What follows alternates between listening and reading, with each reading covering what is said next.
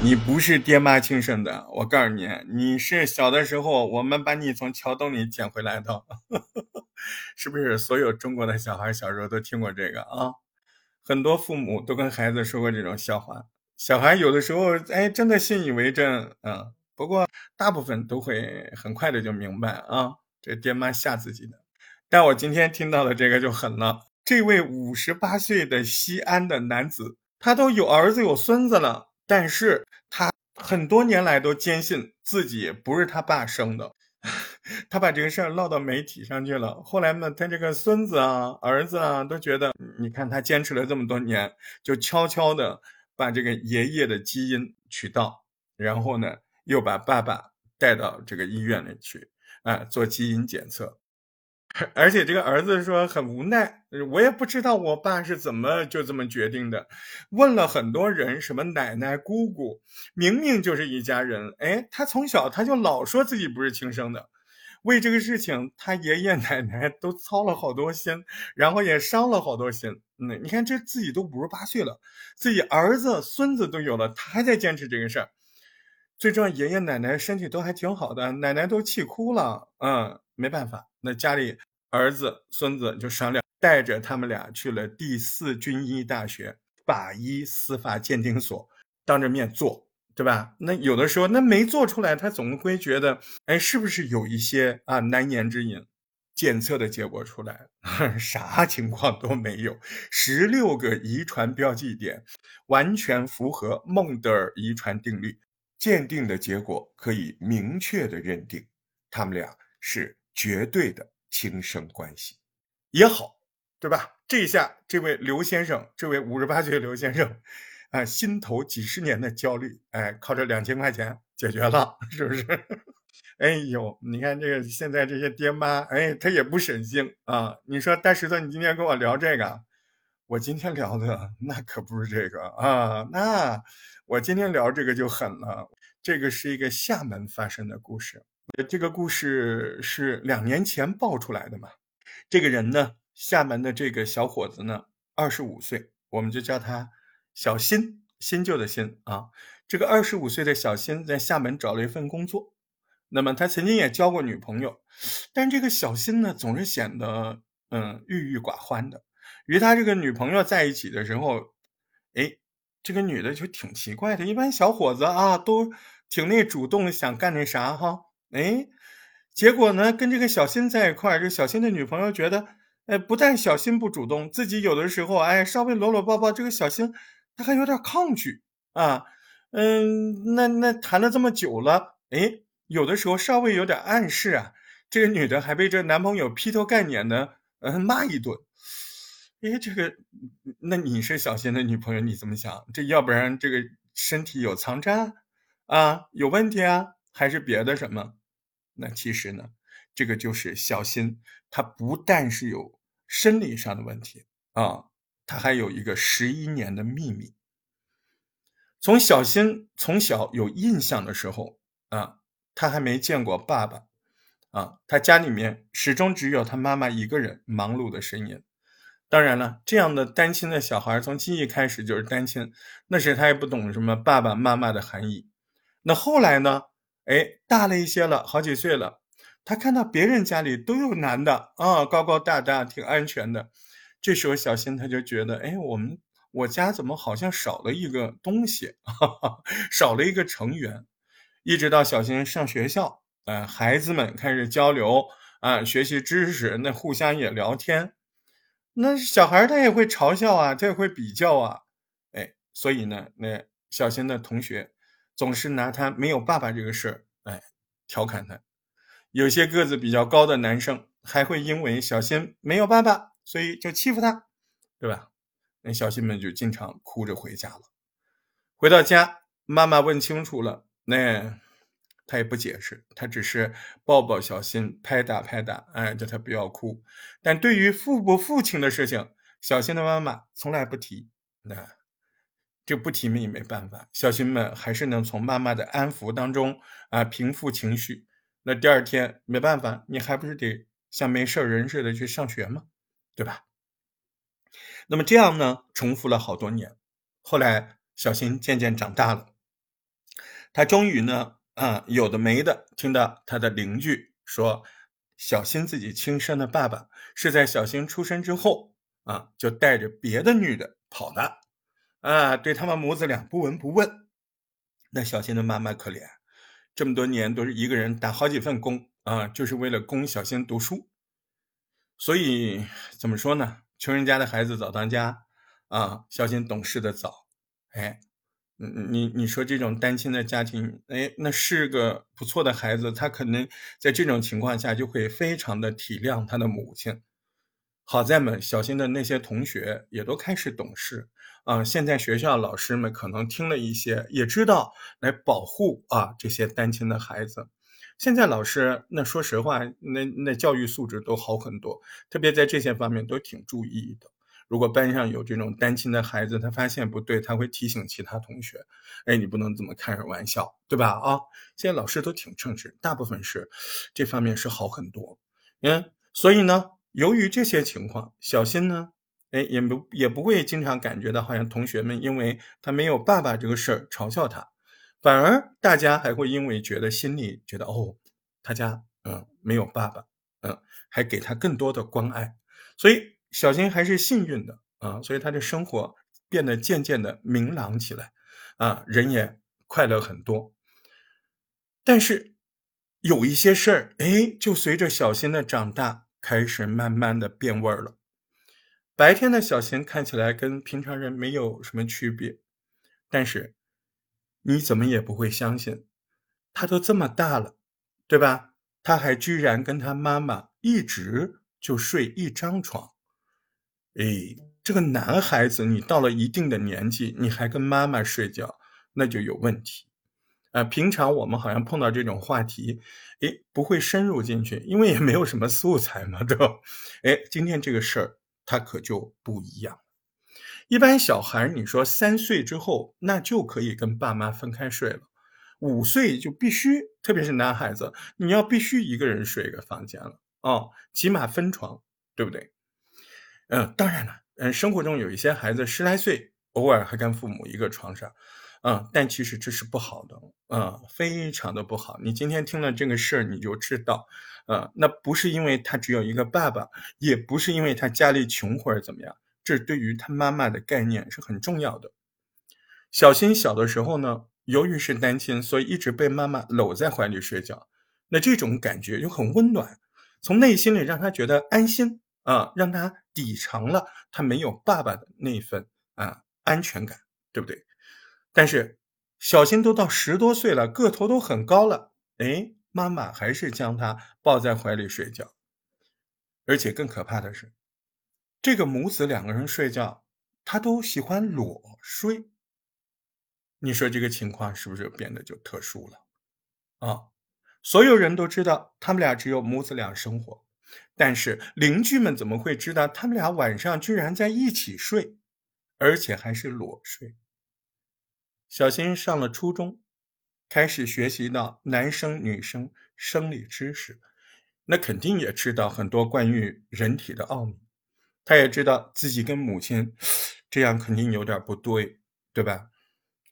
他也试图说：“我我今天晚上不不跟妈妈睡。”但是只要他一离开母亲的怀抱，他就睡不着，他就焦躁。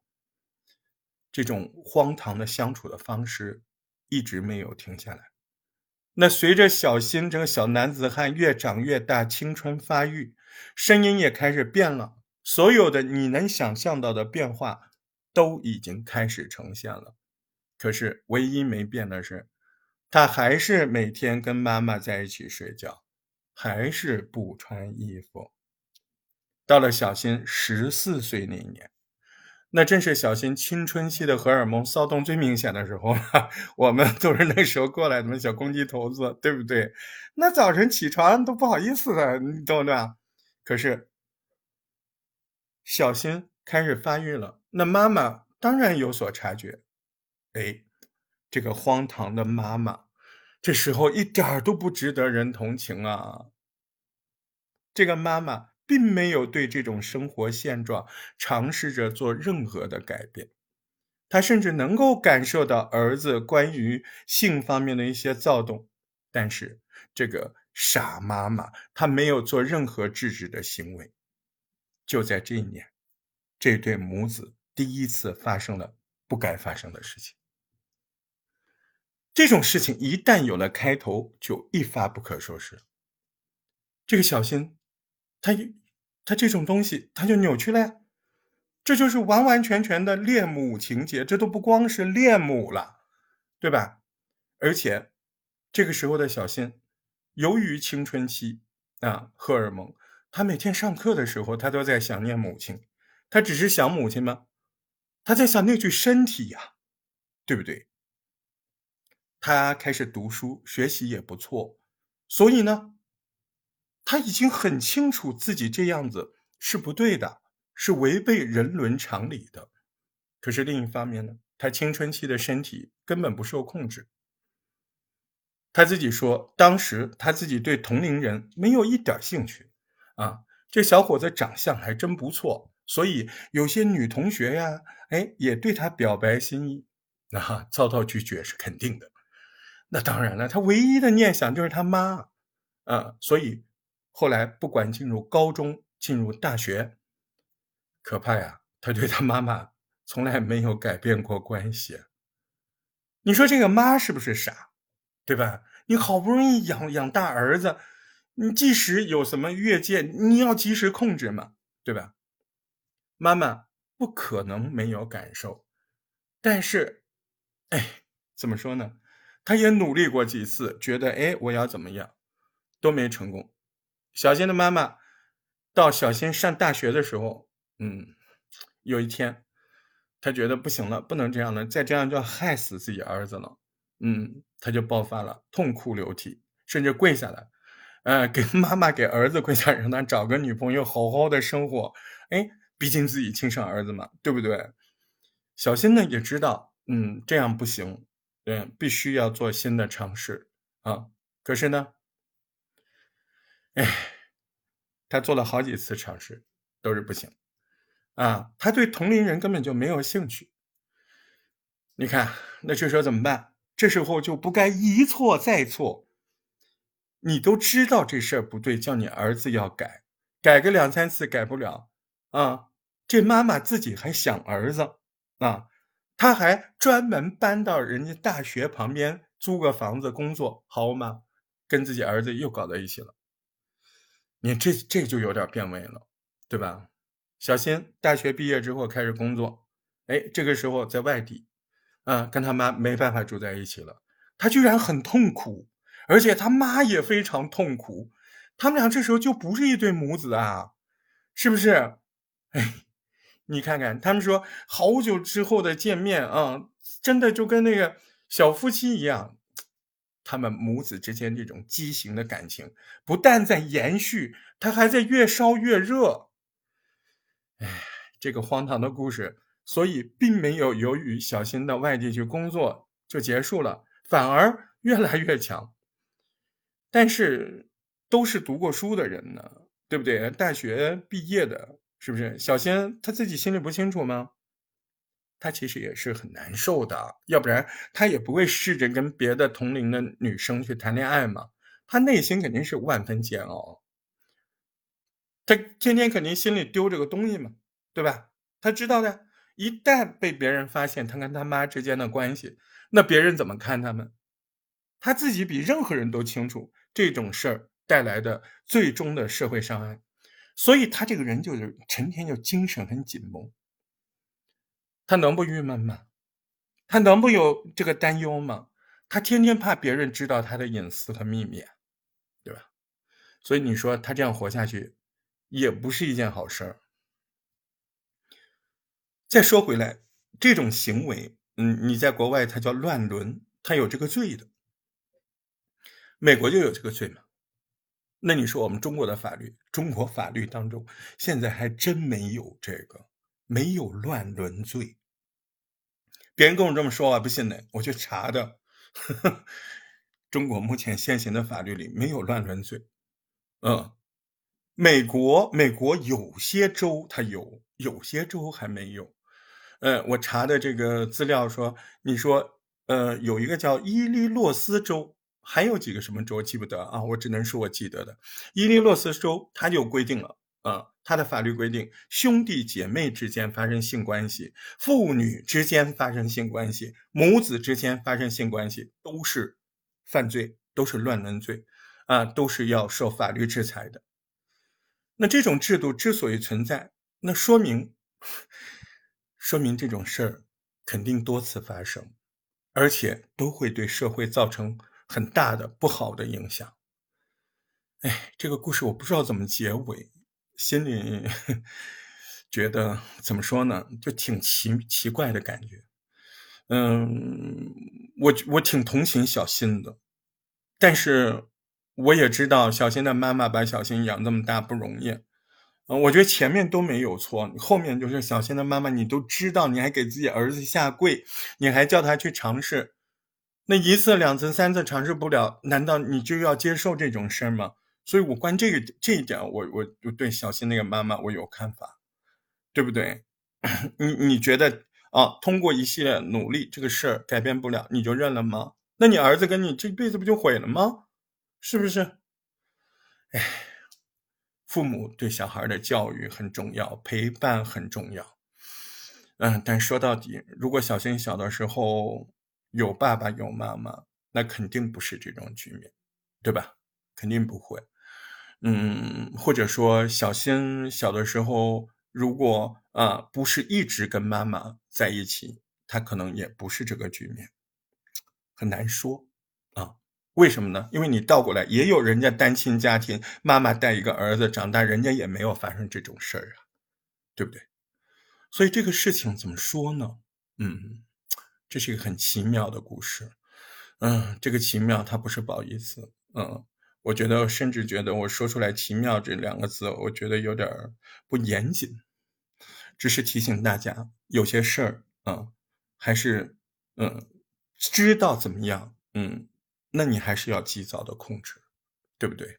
啊，有些事情，嗯，每个人都要为自己的行为去负上深刻的责任。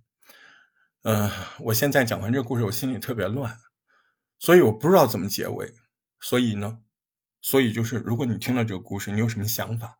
哎，你写下来，写在这个节目下面，我觉得蛮有价值的。